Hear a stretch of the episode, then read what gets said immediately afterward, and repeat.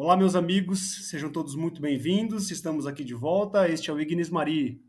E aqui queremos formar, informar e transformar, trazendo a mensagem do Padre José Kentenich para os dias atuais.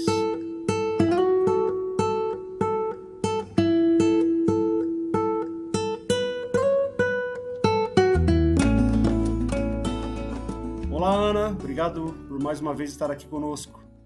Olá, Rafael. Olá, queridos ouvintes. Começamos hoje mais uma temporada. Que alegria! Sim, muito bom. Queremos lembrar aos nossos ouvintes que nós temos um site, é o www.ignismaria.com.br.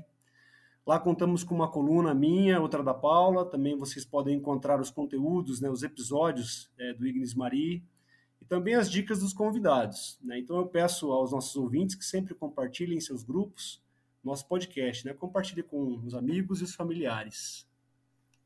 Para a gente começar bem a nossa temporada e o nosso episódio, nós queremos com muita confiança e humildade nos dirigir a Deus e a nossa mãe, implorando as graças de que necessitamos e pedimos a Deus também, nosso Pai e Senhor, que nos inspire e fortaleça em nossa vida e em nossa vocação, para que busquemos sempre as coisas do alto. Em nome do Pai, do Filho e do Espírito Santo. Amém. Teu santuário é nossa Nazaré, onde o sol de Cristo irradia seu calor. Com sua luz clara e transparente, forma a santa história da família. Desperta, silenciosa e forte, santidade da vida diária, na feliz união familiar. Em Nazaré, para os tempos sem abrigo, Deus quer trazer salvação às famílias e benigno conceder santidade da vida diária, onde muitos se consagram à obra de Schanstatt. Mãe, faze Cristo resplandecer em nós com maior claridade. Une-nos em santa comunidade, sempre prontos para qualquer sacrifício, como exige nossa santa missão. Como eu sempre comento aqui, essa oração faz parte do nosso rumo ao céu e foi escrita pelo fundador no campo de concentração de Dachau. E com ela pedimos que nossa Rainha da Alegre Esperança nos eduque e forme Cristo em cada um de nós. Em nome do Pai, do Filho e do Espírito Santo. Amém. E hoje temos conosco a presença da Miriam e do Daniel, né, a família Bueno, diretamente de Atibaia, no estado de São Paulo. Sim, hoje o Regional Sudeste está conosco aqui nos prestigiando com uma entrevista. Muito obrigado. Sejam muito bem-vindos, Miriam e Daniel. Obrigado por ter aceitado o convite do Ignis. Então eu peço gentilmente que vocês possam se apresentar aí, né, dizer quem é a família Bueno. Muito bom, nós que agradecemos o convite, uma alegria falar para vocês aqui no dia de hoje, né, com esse podcast tão querido, que tem ajudado tantas pessoas, tantas famílias, jovens, com conteúdos muitíssimo importantes né, para a vida familiar, para o crescimento de cada uma das pessoas que escutam. É, a gente agradece e nesse de ajudar muitas famílias tem nos ajudado muito também, muitas situações. Nós somos, então, Daniel e Miriam, moramos em Atibaia, fazemos parte da comunidade do Instituto de Famílias, é, do sétimo curso aqui do Brasil. Somos casados há 16 anos e pais da Elisa e da Lorena. Elisa e a Lorena têm 12 anos e a Alice tem 10. Muito obrigado, então, por estar aqui conosco. Vai ser uma conversa muito boa. Meus amigos, queremos iniciar então, como a Ana Paula disse, né, é, uma, uma nova temporada, né, com uma outra temática aqui no nosso podcast. A nossa última temporada de quatro episódios, falamos sobre nossa querida Mãe de Deus. E agora? Para onde vamos? Agora queremos falar sobre a família, sobre a vocação matrimonial, do ideal do homem e da mulher, e a importância da formação de sólidas famílias cristãs. E falar de família é algo que nós, que pertencemos ao movimento apostólico de Shansta, devemos falar com muita tranquilidade e, sobretudo, dar testemunho em nossa vida diária. Não há dúvida de que é na obra de famílias que o programa do Padre José Kentenich pode ser aplicado e executado de maneira mais completa. Os vínculos na ordem natural são uma maneira de experimentar os vínculos na ordem sobrenatural. Nosso, nosso acesso ao mundo dos vínculos sobrenaturais a possibilidade de entrar vitalmente na experiência de Cristo em seu corpo, a igreja, e com ele na história da salvação, é essencialmente condicionado do ponto de vista psicológico e pedagógico da fé né, e nisso resiste, reside né, o carisma de nosso Pai, né, a qualidade do vínculo entre os cônjuges né, e o mundo dos vínculos que eles criam em seu lar. Lembremos aqui brevemente né, que para o padre Kentenich é decisivo recuperar o vínculo filial com Deus. Né. A perda desse vínculo é a raiz e o declínio da ruína do Ocidente. E olha só, nós estamos na nossa quarta temporada. Um podcast que surgiu com três amigos, todos casados e cheio de filhos. E aí vocês poderiam pensar, nós deveríamos falar de família o tempo todo. E só na quarta temporada o tema família? Por quê? Nós não estamos nos esquecendo desse tema, não, viu, pessoal? A espiritualidade da obra familiar, a pedagogia de Schanstatt aplicada ao matrimônio, à educação dos filhos e aos relacionamentos afetivos e familiares são temas, como o Rafael falou, centrais na nossa vida, que nós gostamos, estudamos e, seguindo, e seguimos sempre aprendendo. Mas nós queríamos trazer temas de Schanstatt que são como que pressupostos importantes por isso, nós falamos de santidade, de vínculos, de ideal pessoal, de confissão, de Eucaristia, temas importantes para sermos bons católicos, bons chanstatianos, e compreender que na família eu posso ser quem eu sou, sem máscaras, sem medo, sem pressão.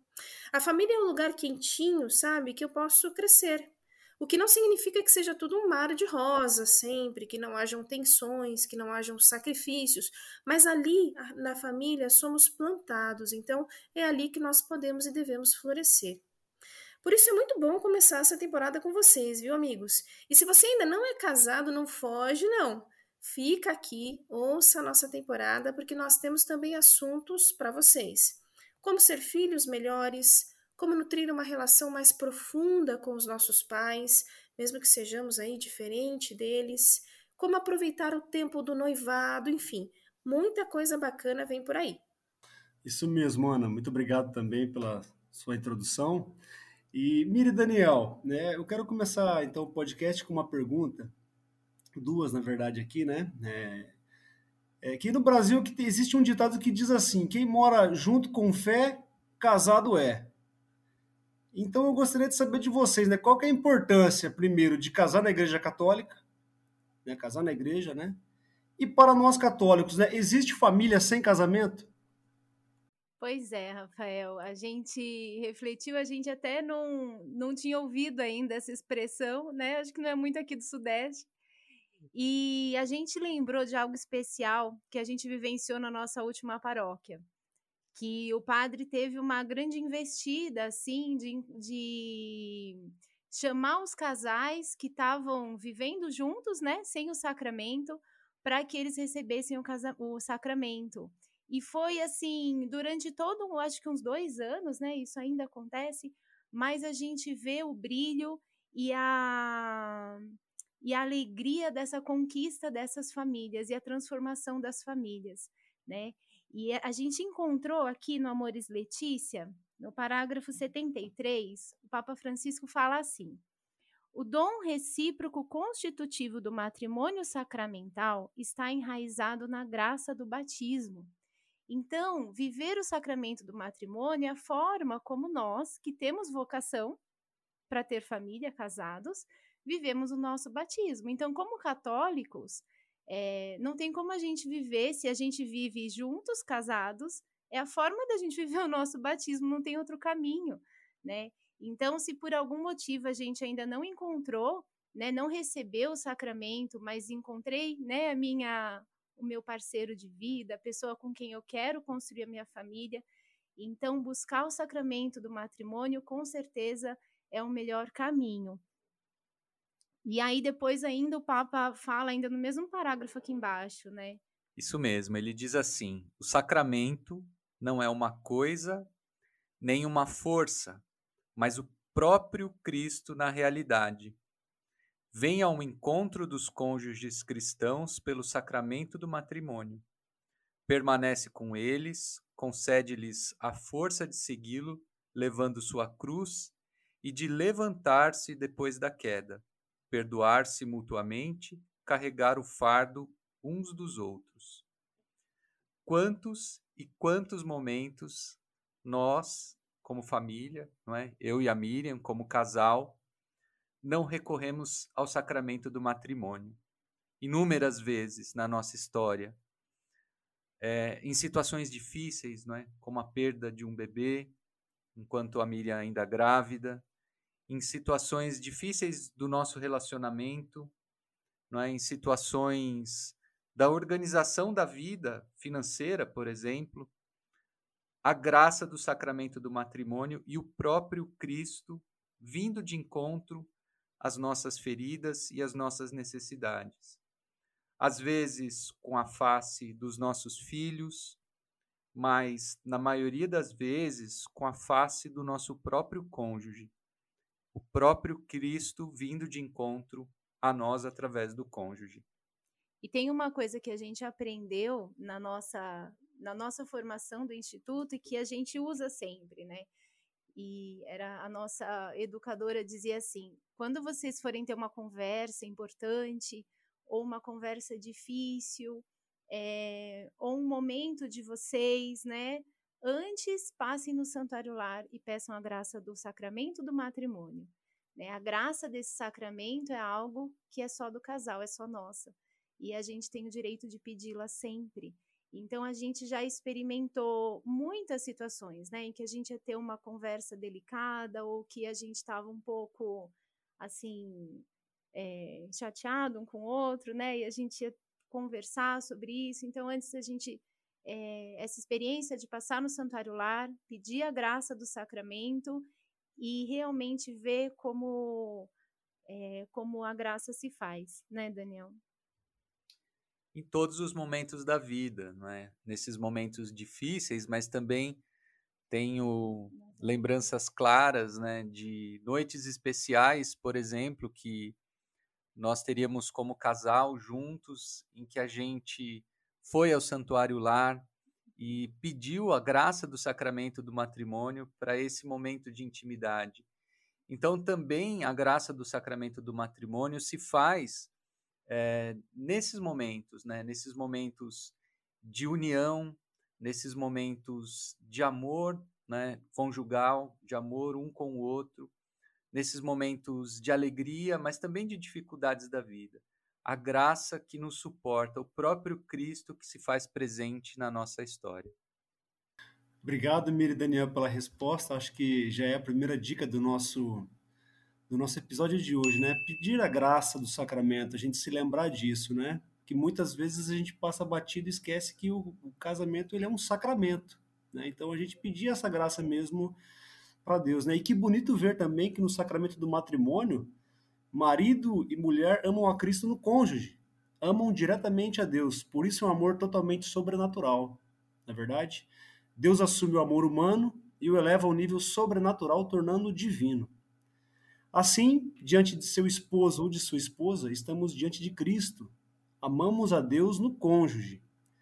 Na medida que amamos a Deus no cônjuge, estamos aprendendo também a fazer oração, aprendendo a amar a Deus, a se entregar e se sacrificar em Deus estamos em um caminho espiritual. Por isso, Daniel e Miriam, né, acho que essa dica é muito boa, né, pedir essa graça, né, estar imerso mesmo no amor de Deus. E quanto mais marido e esposa se amam, mais e mais amam a Deus e estão em comunhão com Ele. E é através de matrimônios santos que Cristo faz com que a igreja vá para frente pelos séculos. Nas próprias palavras de São Paulo, porque o marido é a cabeça da mulher, como também Cristo é a cabeça da igreja sendo ele próprio o salvador do corpo. E é assim que Cristo tem edificado a igreja até hoje. Meus amigos ouvintes, a igreja quando cresce por multidão, ela não cresce de verdade. Ela em realidade incha. E a igreja só cresceu devido ao sacramento do matrimônio, em que marido e mulher se amam, transmitem o evangelho aos filhos e assim contagiam a sociedade com o fermento do evangelho. E aos poucos a sociedade é santificada. No livro O Crescimento do Cristianismo, do historiador chamado Rodney Stark, é realizada uma análise sociológica do crescimento do cristianismo, do cristianismo primitivo, né, na época de Jesus. Né, muitas conversões ocorreram pelos milagres de Jesus e também pelos milagres dos apóstolos. E ao final do primeiro século, a igreja possuía ali aproximadamente mil membros, né, nos lugares em que ela estava. E foi crescendo numa taxa de 3 a 4%, a mesma taxa de crescimento das famílias. E nesse livro, né, a conclusão que se chega é a seguinte, né, que a expansão do cristianismo nos primeiros séculos foram através dos laços de sangue, as relações familiares, né, entre os parentes mais próximos e os amigos conhecidos. Esta foi a via né, para a difusão do evangelho. Né, o crescimento foi longo, foi lento né, o crescimento, na verdade, porém foi contínuo. 300 anos depois, né, a igreja já tinha ali devorado, vamos dizer assim, 60% do Império Romano e já não podia ser mais ignorada. Então, as famílias tiveram um papel fundamental para o crescimento né, do, do cristianismo. E eu gostaria então de, de perguntar agora para a família Bueno, né? E nós temos visto, vemos hoje, né? Eu vejo essa realidade muito também aqui na paróquia que eu participo, né? É, é um pouco o esvaziamento das igrejas. A gente percebeu que com a pandemia também o pessoal parece que meio que gostou de ficar online. Então, às vezes, agora né, a gente está rezando para o povo voltar para a igreja, voltar para o santuário, voltar a frequentar um pouco, né? Parece que, que o pessoal está ficando em casa mesmo, né? E também a gente vê, assim, percebe que também as crianças também estão ficando mais em casa. A gente deu uma luta, assim, dos pais levar os filhos na igreja. Paróquia que eu participo também tem poucas crianças, né? Eu gostaria de perguntar para vocês o seguinte: como que vocês enxergam é, hoje as famílias que não passam mais as tradições cristãs para os filhos, né? E, e que dicas vocês poderiam dar para os casais, né, para as as famílias né, que têm filhos também pequenos ainda, vamos dizer assim, para não deixar essas tradições tão bonitas da igreja, né? Para não deixar essas tradições para trás. O que, que vocês poderiam nos dizer?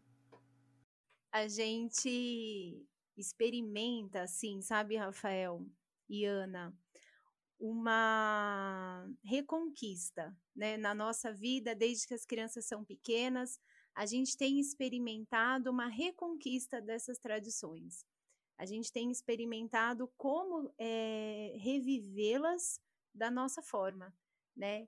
E encontrado esses caminhos. Uma das coisas que, que me veio agora foi a lembrança das primeiras Semanas Santas, quando as meninas eram pequenas, bem pequenas, né? E que a gente, em determinada, em determinado ano, a gente, um dos primeiros, assim, aquela fase porque quando o bebê ainda está no colo, tudo é mais fácil, porque a gente consegue participar ativamente de todas as coisas, né? E aí aquela fase que elas começaram a andar para todo lado e a gente se sentia, a gente gostaria de participar mais e aquele ano a gente não conseguiu, né, com toda a profundidade que a gente gostaria. E a gente teve um aprendizado que que foi muito significativo e que, que caminha conosco, a gente aprendeu que Deus quer nos ensinar de diversas formas. E quando nossos filhos são pequenos, a gente tem a oportunidade de aprender de novo através do olhar deles. Então a gente parou de ficar querendo, de ficar pensando só de forma egoísta na nossa, é, na nossa experiência e começamos a ter a experiência da missa, das celebrações, dos tempos litúrgicos com o olhar das nossas filhas. Então, quando a gente preparava uma celebração em casa, assim, sempre antes de uma missa importante, a gente fazia algo para que elas entendessem o que ia acontecer. Naquele, no mesmo momento em que a gente estava conversando com elas interiormente, a gente também estava vivenciando aquilo com muita profundidade de forma adulta. Então, sem separar as coisas, mas tentando vivenciar junto, né?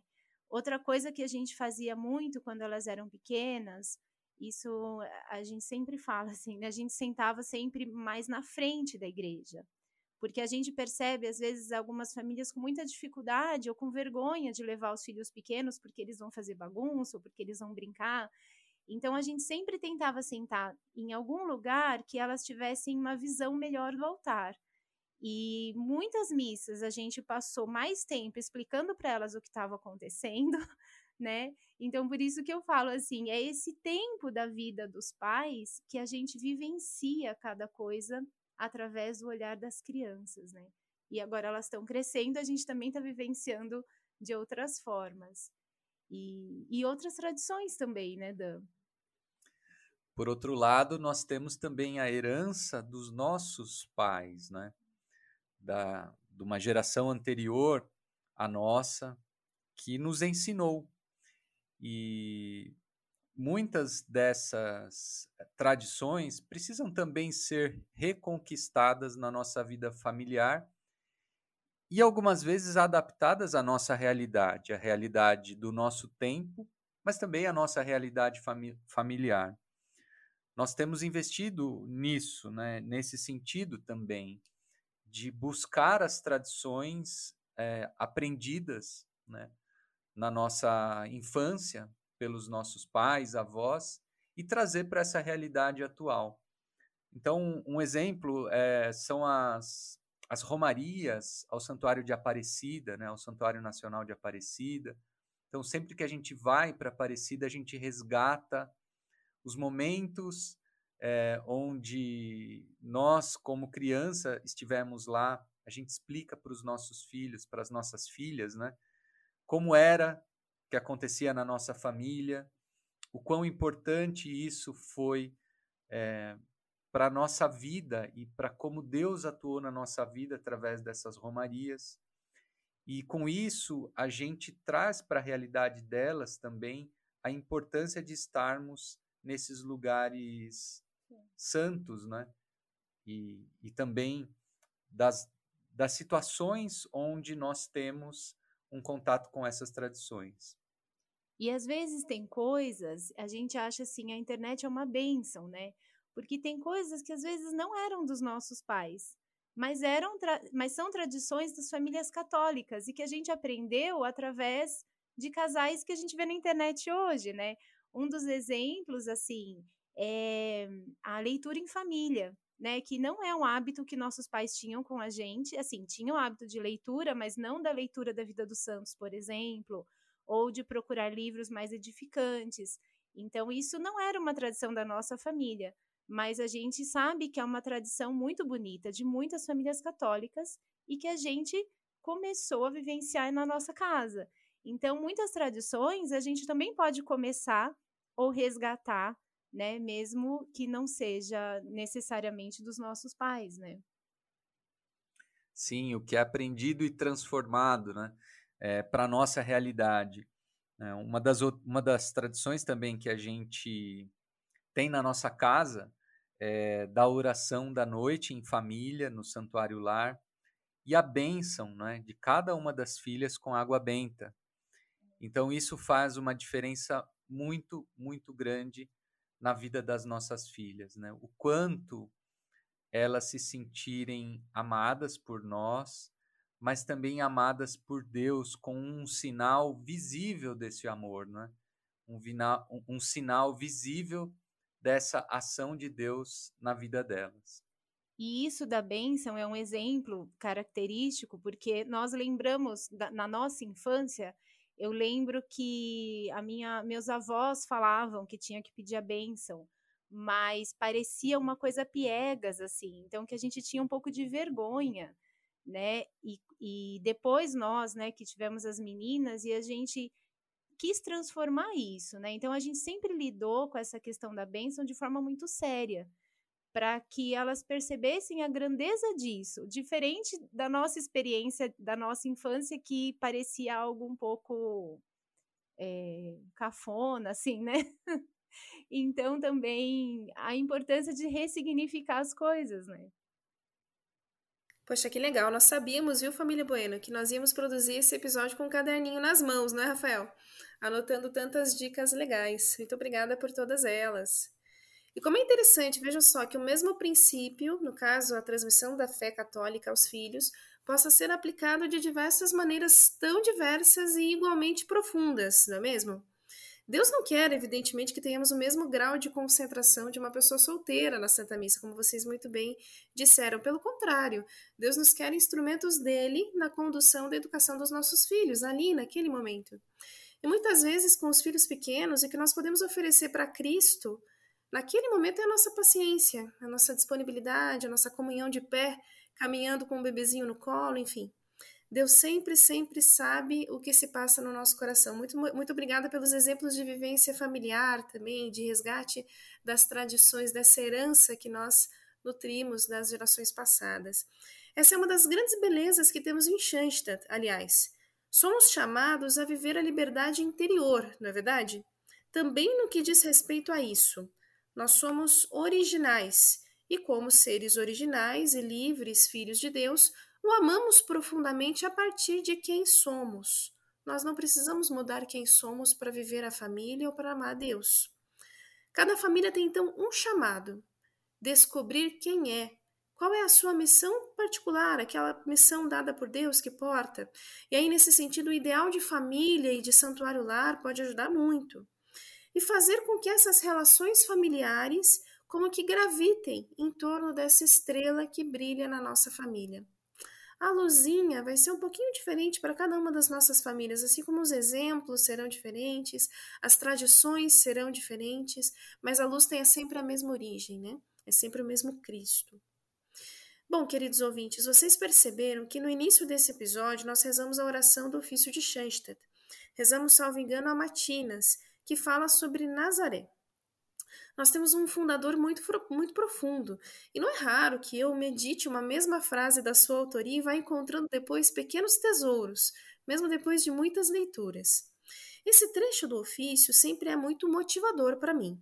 O pai, por exemplo, lá no começo, ele escreve família com letra maiúscula, logo ali no começo, o que dá a entender que no comecinho do trecho ele fala sobre a família de Schenstedt. Então ele diz assim: Teu santuário é nossa Nazaré, onde o sol de Cristo irradia o seu calor. Com a luz clara e transparente, forma a santa história da família, com letra maiúscula. Desperta a silenciosa e forte santidade da vida diária na feliz união familiar.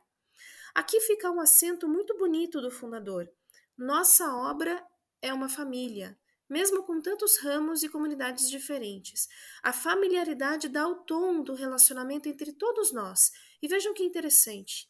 É o sol de Cristo que irradia o seu calor nessa família, na família de Schanstatt, e que desperta nela a silenciosa e forte santidade da vida diária. Não qualquer uma, não é? uma santidade concreta, palpável, que não fica aí no, no plano das ideias. O fundador ele diz ainda, ele vai além, que essa santidade brota na feliz união familiar. E nós poderíamos nos perguntar: não seriam as nossas famílias naturais o local mais adequado do mundo, à luz aí da Sagrada Família de Nazaré, tendo Cristo como centro e como sol? Não seria essa família natural que também tem que despertar em nós em nossos casamentos, em nossos filhos, na educação dos nossos filhos, o nosso relacionamento com os nossos pais, com os nossos sogros, para quem não é casado aí, que está nos ouvindo também com os pais, com, com os parentes mais distantes, com os tios, os primos, a santidade da vida diária. Se o pai fundador pensou que a família é o local aí mais propício para viver, para experimentar essa santidade da vida diária, por que não, além da família de Schanstatt, a nossa família natural? E aí eu até adiantaria e perguntaria para vocês, queridos ouvintes: adiantaria ser santo lá longe? Vale a pena ser santo só no trabalho, só na faculdade, só na vida comunitária, só naquele domingo de missa? Vale ser santo só nas redes sociais? E tem muito, né? Se é na feliz união familiar que eu devo também brotar a santidade da vida diária? Não dá para ser santo pela metade, na é verdade? Temos que ser santos por inteiro. Somos chamados a nutrir bons relacionamentos dentro de casa, a fazer da nossa pequena igreja doméstica também uma Nazaré atualizada. E a partir daí, irradiar esse Cristo e esse sol para todos os locais que nós frequentamos. E eu queria então perguntar para a família Bueno, para vocês, o que significa no fundo vocação matrimonial? O que significa ser família no plano de Deus? É mais do que o um vínculo jurídico, não é? Como que vocês enxergam isso? Sabe, Ana, em algum momento o Rafael tinha falado aí no começo, né, de que desse nosso amor que é sobrenatural, né, é, é natural e é a expressão desse amor de Deus, né, e a gente pensa em, relação ao, aos nossos vínculos terrenos assim também, né, esse vínculo jurídico, esse vínculo que a gente tem na terra, ele tem que ser expressão do nosso vínculo de amor. Ele tem que ser expressão desse vínculo de vida, né, desse compromisso de vida. E eu acho que a grande diferença da vocação matrimonial, né, como você disse também muito bonito assim, de que cada um de nós tem uma missão e cada um traz o seu ser e a sua missão. E na vocação matrimonial, as nossas missões se unem em uma terceira. É como quando nasce uma família, é como se nascesse uma nova pessoa. E essa pessoa tem a sua missão, tem o seu ideal. Né? Então, eu acho que isso, para a gente, é a grande diferença, né? é, a grande, é, é a grande chave do que é a vocação matrimonial, é viver juntos, né? Uma nova missão. Né, Essa missão, é, com a presença de Cristo através do sacramento do matrimônio, também pode ser uma missão atrelada à presença de Maria também, através da aliança de amor com ela. Em Shansta, nós sempre, sempre trazemos a Mãe de Deus para a nossa história, para aquilo que a gente leva ao mundo através do nosso ser e através do nosso atuar no mundo. E nós costumamos é, dizer aqui em casa a importância da gente se apropriar da nossa história, da gente se apropriar daquilo que acontece na nossa vida, daquilo que aconteceu na nossa vida e integrar esses acontecimentos aquilo que nós somos.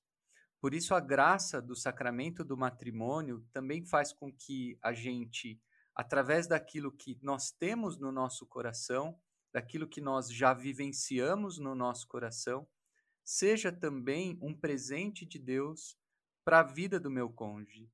E que, é, é, e que tudo isso né, que a gente tem na nossa história seja transformado através do nosso vínculo jurídico, através do sacramento do matrimônio, através do sacramento e da presença de Cristo na, nas nossas vidas, mas também da atuação da Mãe de Deus naquilo que nós somos através da aliança de amor. Então, nós sempre falamos e, e sempre nos consagramos à Mãe de Deus em nosso santuário lar, para que aquilo que nós somos também seja transformado, seja melhorado e seja educado, e, e que esse ser né, educado, esse ser novo, que vai se transformando através do sacramento do matrimônio e da vida do dia a dia também seja um presente de Deus para a vida do meu cônjuge e também para o mundo.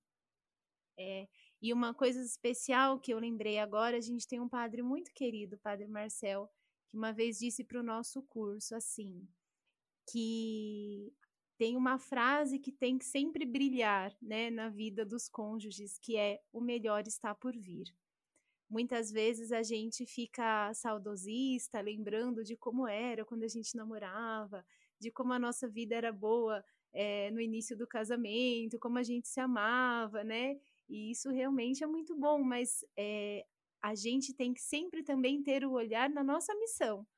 O que vem pela frente ainda é o melhor, Deus ainda vai nos surpreender e juntos nós temos sempre é, temos sempre a nossa missão, o nosso ideal para conquistar, né? Para ir atrás. Então, essa frase, o melhor estar por vir, acho que traz sempre um frescor em cada vida matrimonial, né? Para cada família, para cada casal.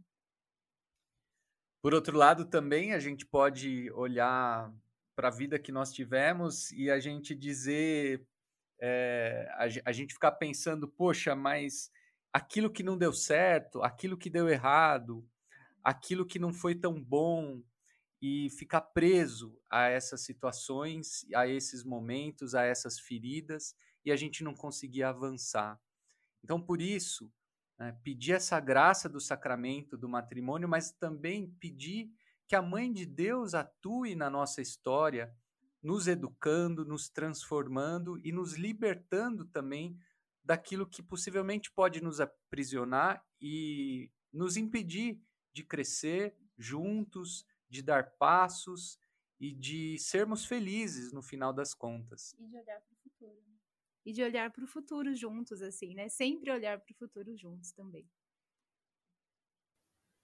Ah, que bacana. Muito obrigada, gente. Ótimas respostas, ótimas dicas também, ótimas experiências para contar. Bom, eu fui advogada há bastante tempo atrás, logo que eu me formei, e sempre me causou certo espanto, assim, sem sensacionalismo, mas sempre me surpreendeu a dificuldade que as pessoas têm em compreender o que é um casamento civil e um matrimônio católico. São coisas completamente diferentes, né? A Igreja Católica é supratemporal, vejam só, queridos ouvintes, e ela não se submete ao Estado, em nenhuma hipótese em nenhum momento da sua história. O casamento civil é então um papel que nós assinamos e que depois é averbado nos nossos documentos pessoais, que reconhece que temos um contrato mútuo, de convivência, de repartição de bens, que tem reflexos patrimoniais nos contraentes, né, que somos nós os noivos, também tem reflexos patrimoniais para os herdeiros. É possível até mudar algumas cláusulas, assim. O Guilherme e eu alteramos o nosso regime de divisão de bens, por exemplo. Isso é só mais um papelzinho que nós assinamos, e só. O matrimônio católico é um sacramento. Vocês se lembram aí do episódio que nós tratamos da confissão e da Eucaristia? Nele nós também demos um conceito bem legal de sacramento, como sendo um sinal, vejam só, visível da graça invisível de Deus. Olha que lindo. O sacramento é a graça de Deus que se apresenta em determinadas condições, e o matrimônio é um desses momentos em que o céu toca a terra, em que se planifica a história da nossa salvação, em que nos lembramos de que Deus, em sua infinita bondade e misericórdia, quer fazer um do outro um caminho seguro para o céu. E não é pouca coisa, não é mesmo? Não se tratam aí de flores e músicas de entrada e decoração de casamento e sim, eu tive uma música da trilha sonora do Senhor dos Anéis no meu casamento e não, eu não me arrependo. Mas não se trata de vestidos caros, de festas elaboradas, se trata do céu que se abre a nós a partir da vivência da nossa vocação. E em tempos sem abrigo, lembro de novo o nosso fundador, e como esse que nós estamos vivendo agora, o fundador falava de uma Segunda Guerra Mundial, de um campo de concentração, mas também temos tempos sem abrigo hoje exatamente como, estamos, como, que, como que estamos vivendo, né? Tempos confusos, tempos complicados, ideologicamente preocupantes, eu até diria. Nesses tempos, diz o fundador, Deus quer trazer salvação às famílias, a minha família, a tua família, e fazer delas um farol luminoso, que irradia não uma luz própria, mas a luz de Cristo, que brilha em nós com maior claridade. Santa Teresa d'Ávila, no, no livro que se chama Castelo Interior ou Moradas, eu li ele recentemente, diz que a nossa alma é como um cristal precioso. Porque se ele é feito à imagem e semelhança do próprio Deus, ele é muito bonito. Então a nossa alma é um cristal maravilhoso, preciosíssimo. E o brilho desse cristal não é dele próprio, mas esse cristal ele reflete bastante bem a luz de Cristo, que vive no interior desse castelo, que vive no interior das nossas almas. E aí o que nos impede como diz Santa Teresa, e também como diz o fundador ali na oração inicial, o que impede que a gente reflita nas nossas famílias esse sol de Cristo? O que atrapalha? A nossa doutora da igreja ela também vai além e nos responde: o pecado faz isso, a maldade faz isso. O pecado é como um pano sujo, diz Santa Teresa, muitas vezes mais sujo, outras vezes menos sujo, não é? Tem vários tipos e gradações de pecado, já falamos disso aqui também, mas é um pano bem sujo que a gente joga em cima desse cristal. O sol de Cristo não muda, não é? Ele é sempre bom, ele é sempre belo, ele sempre está lá para nós. O que muda é que esse pano sujo nos impede de receber essa luz e de transmitir o cristal fica fosco, as nossas famílias ficam foscas. E por isso eu queria fazer mais uma pergunta, família Bueno. Se nós somos chamados a ser família, se essa é a nossa vocação, é assim que nós temos que nos santificar, certo? Como fazer isso entre o casal e como fazer isso na missão de pais e mães? Queremos mais dicas, família Bueno. Ah, que bonito, que bonita a reflexão, Ana realmente que cristal a gente tem que cuidar, não é? Que cristal precioso é esse que a gente tem que cuidar nas nossas vidas, né? Que é a santidade. E o nosso lar também pode ser um, um cristal, né? Quantas sujeiras a gente pode deixar debaixo do tapete? Quantas sujeiras a gente pode deixar que entre nas nossas casas e que atrapalhe a atmosfera do nosso lar. acredito muito, né? Eu e a Mira, nós acreditamos muito na atmosfera do lar, essa atmosfera que educa, essa atmosfera que proporciona segurança, que faz com que os filhos se sintam seguros através desse ambiente. O cuidado com o lar é fundamental para que os nossos filhos tenham essa clareza de um lugar abençoado, de um lugar santo, de um lugar que edifica. Por isso a gente fala muito né, da importância da gente cultivar a atmosfera da nossa casa, de estender o santuário lar para todos os cômodos da nossa casa e para todos os momentos que a gente vivencia o nosso lar, desde as refeições até o momento de dormir. E se a gente for pensar, né, o que então que faz, é, o que garante essa atmosfera, né? Antes de responder, eu queria dar mais uma dica, que é a página de uma amiga minha, Ana Paula, ela postou uma torta de banana hoje e tem uma frase maravilhosa que começa assim: Ao pensar nos lares cristãos, gosto de imaginá-los luminosos e alegres, como foi o da Sagrada Família. E aí a gente pensa, o que garante essa atmosfera, né, de alegria, de paz e de amor na nossa casa?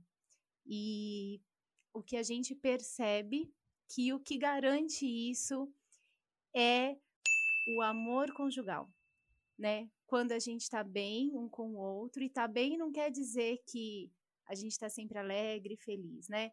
Mas quando a gente consegue viver esse caminho de santidade na nossa relação com o outro, né? Se perdoando, é, se sendo generosos uns com os outros, né?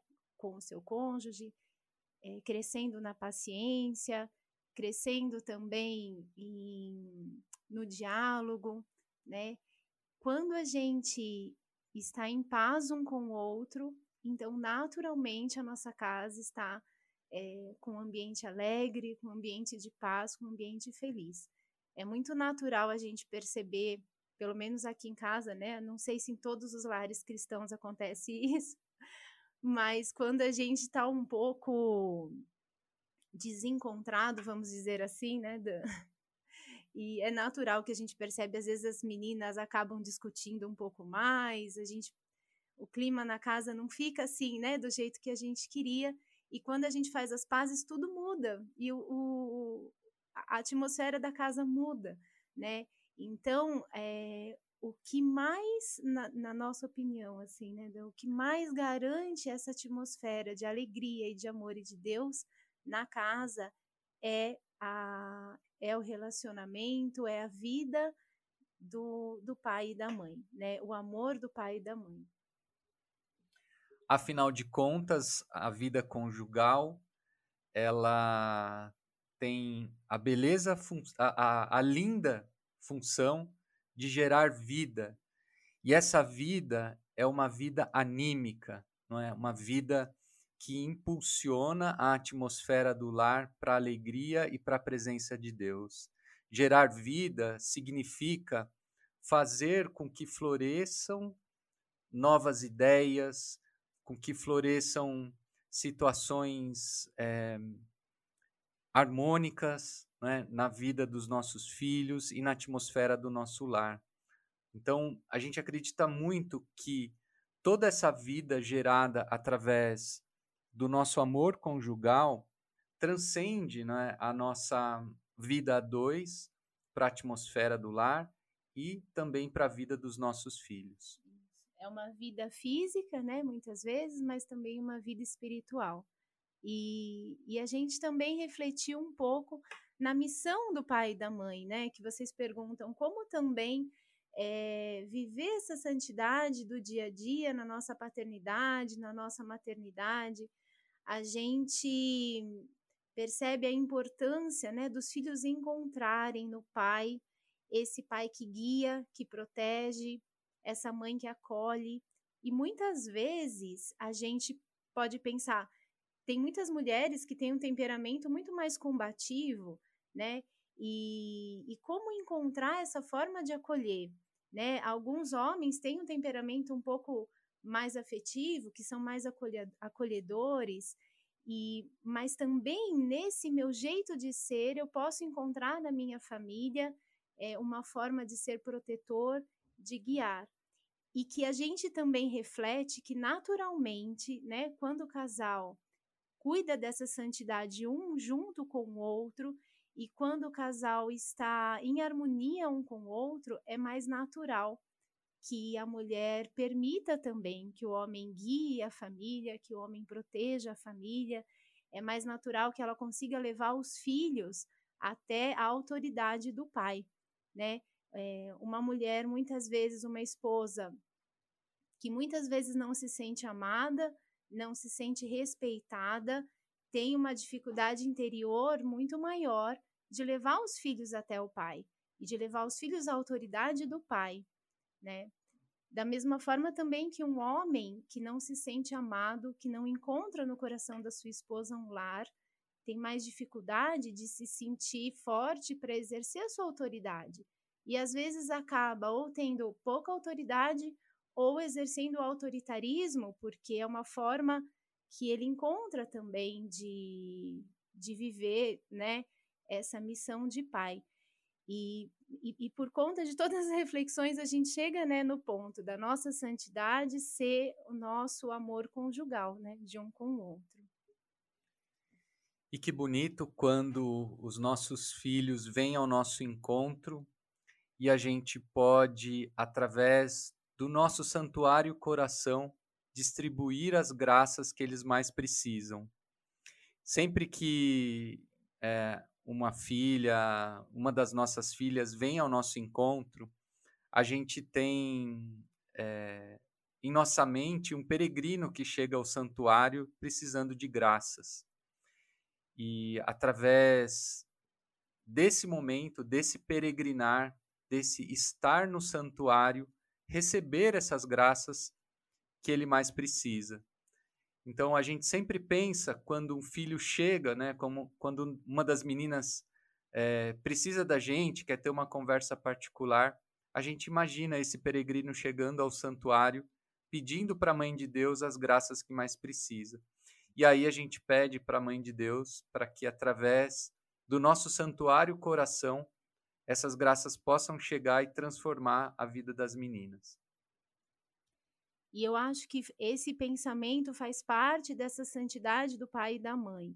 É muito natural que quando um filho chega com um problema, com uma dificuldade, a gente tenha uma atitude impulsiva. E, e, e, a primeira coisa que a gente encontra no santuário é a graça do acolhimento. Né? Então, a gente também sempre pensar que esse filho que está chegando e está precisando né, de mim, do meu coração, que então primeiro ele receba a graça do acolhimento. E uma reflexão que a gente fez também é de que nós, o nosso santuário coração, né, na vocação do matrimônio, ele está unido. No meu coração, as minhas filhas encontram o coração do Daniel. No coração do Daniel, as minhas filhas me encontram. Então, muitas vezes, elas encontram a graça do acolhimento na mãe ou no pai em alguma situação, mas a graça da transformação no outro, né, em outro momento, a graça do ardor apostólico, desse envio, do vai para o mundo, né, vai viver a sua missão, é, em cada coração, às vezes junto, às vezes separado, né. Muito obrigado, Miri Daniel, pelas respostas. Quantas dicas muito ricas e profundas que a gente pode meditar. É, me marcou profundamente isso que vocês falaram, né?